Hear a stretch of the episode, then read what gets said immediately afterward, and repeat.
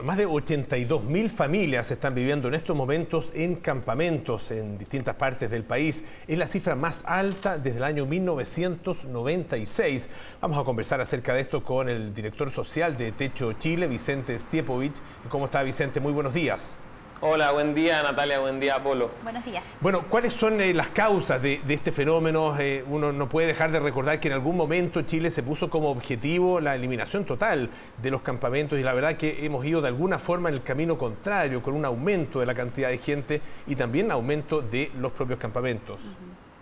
Bueno, como bien dices tú, hoy día nos enfrentamos a una situación bien particular Luego de una pandemia, un estallido social, hemos visto cómo el, aumento de campamentos ha sido sostenido estos años. Hemos tenido un pic pasando de 47.000 familias aproximadamente a 82.000 en casi 1.000 campamentos que hoy día existen en Chile.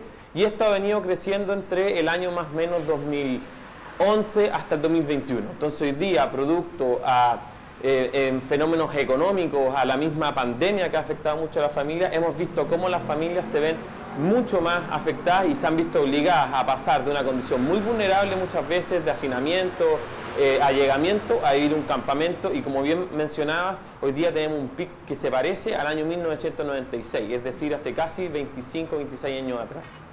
Vicente, ¿qué, se necesita concretamente en esta temporada? Me imagino que por supuesto recursos, pero también voluntarios. ¿Cuál es el llamado en este mes?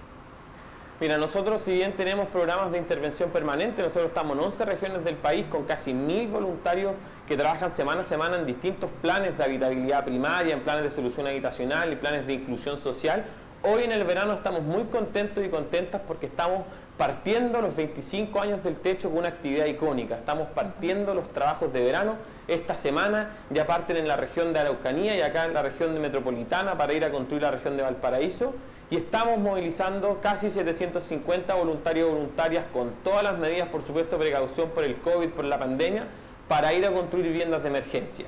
Si bien la solución definitiva tiene que verse por otras vías, hoy día es necesario que construyamos viviendas para que estas familias puedan vivir de forma más digna, de que podamos dar una manito. Entonces vamos a estar nosotros movilizados en seis regiones construyendo casi 180 viviendas para familias que hoy día están viviendo en muy mala condición en lugares que han crecido los campamentos o en lugares que nosotros no podemos intervenir durante el año porque no tenemos la capacidad, tanto en distancia o la capacidad, por ejemplo, de llegar con voluntades a poder acompañarlas.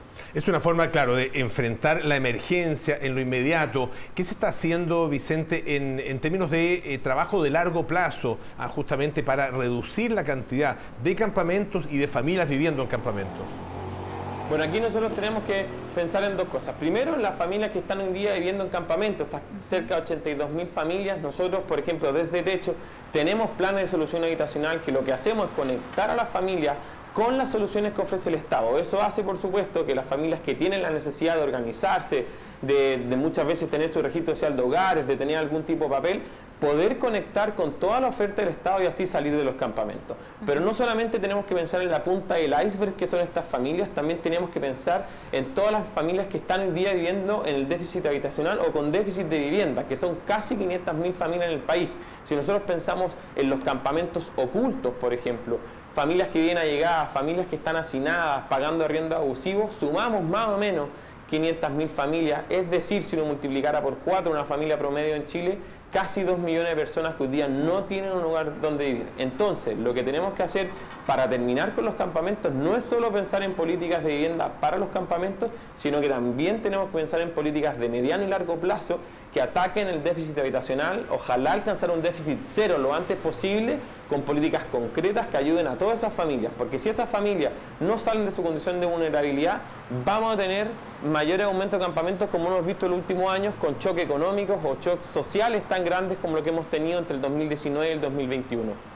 Claro, importante eso que, señalas tú, Vicente, ¿ah? porque se evidenció muchísimo durante la pandemia, sobre todo estos, como dices tú, campamentos ocultos de, de personas que no sabíamos que estaban, por ejemplo, familias viviendo en espacios tan reducidos y eso se evidenció sin duda durante la pandemia. Ahora quisiera preguntarte, ¿qué debe hacer una familia que necesita postular a una de estas casas? ¿Hay algún, algún requisito que llenar, alguna página que visitar o ustedes ya están canalizando todo eso a través de una plataforma más bien interna?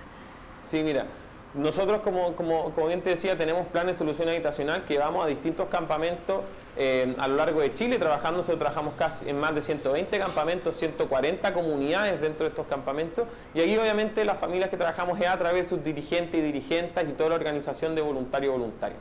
Y para el caso de las viviendas de emergencia, nosotros tenemos eh, dos vías, básicamente. Una vía aquí en la región metropolitana que es familias que se acercan a nuestra oficina ubicada en Departamental 440, que vienen y se entrevistan con la gente del programa, pero también nosotros tenemos un gran despliegue en terreno. Hoy día nosotros, nuestros equipos regionales van hacia distintos campamentos, distintas localidades en coordinación con municipios. Entonces, familias que necesiten de nuestro apoyo y no estemos en contacto alguna vía, lo más fácil es que nos puedan contactar, por ejemplo, a través de nuestras redes sociales, a través de nuestro sitio web techo.org la Chile, desde Facebook, Instagram, arroba techo Chile, y ahí ponerse en contacto con los equipos locales. Y los equipos locales entre la región de Tarapacá y la región de los lagos, se ponen en contacto con esas comunidades, podemos hacer una visita, coordinar algo para ver obviamente en las tandas de construcciones que tienen para el año.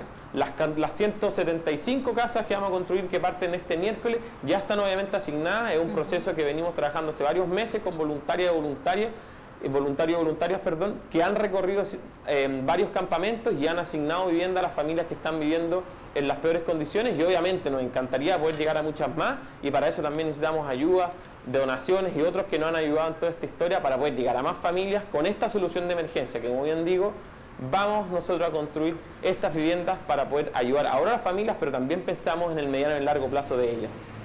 Le queremos agradecer muchísimo a Vicente Stipovich por esta conversación con Tele 3 AM. Que tenga muy buenos días. Gracias a ustedes. Buen día, Natalia Polo. Buenos días.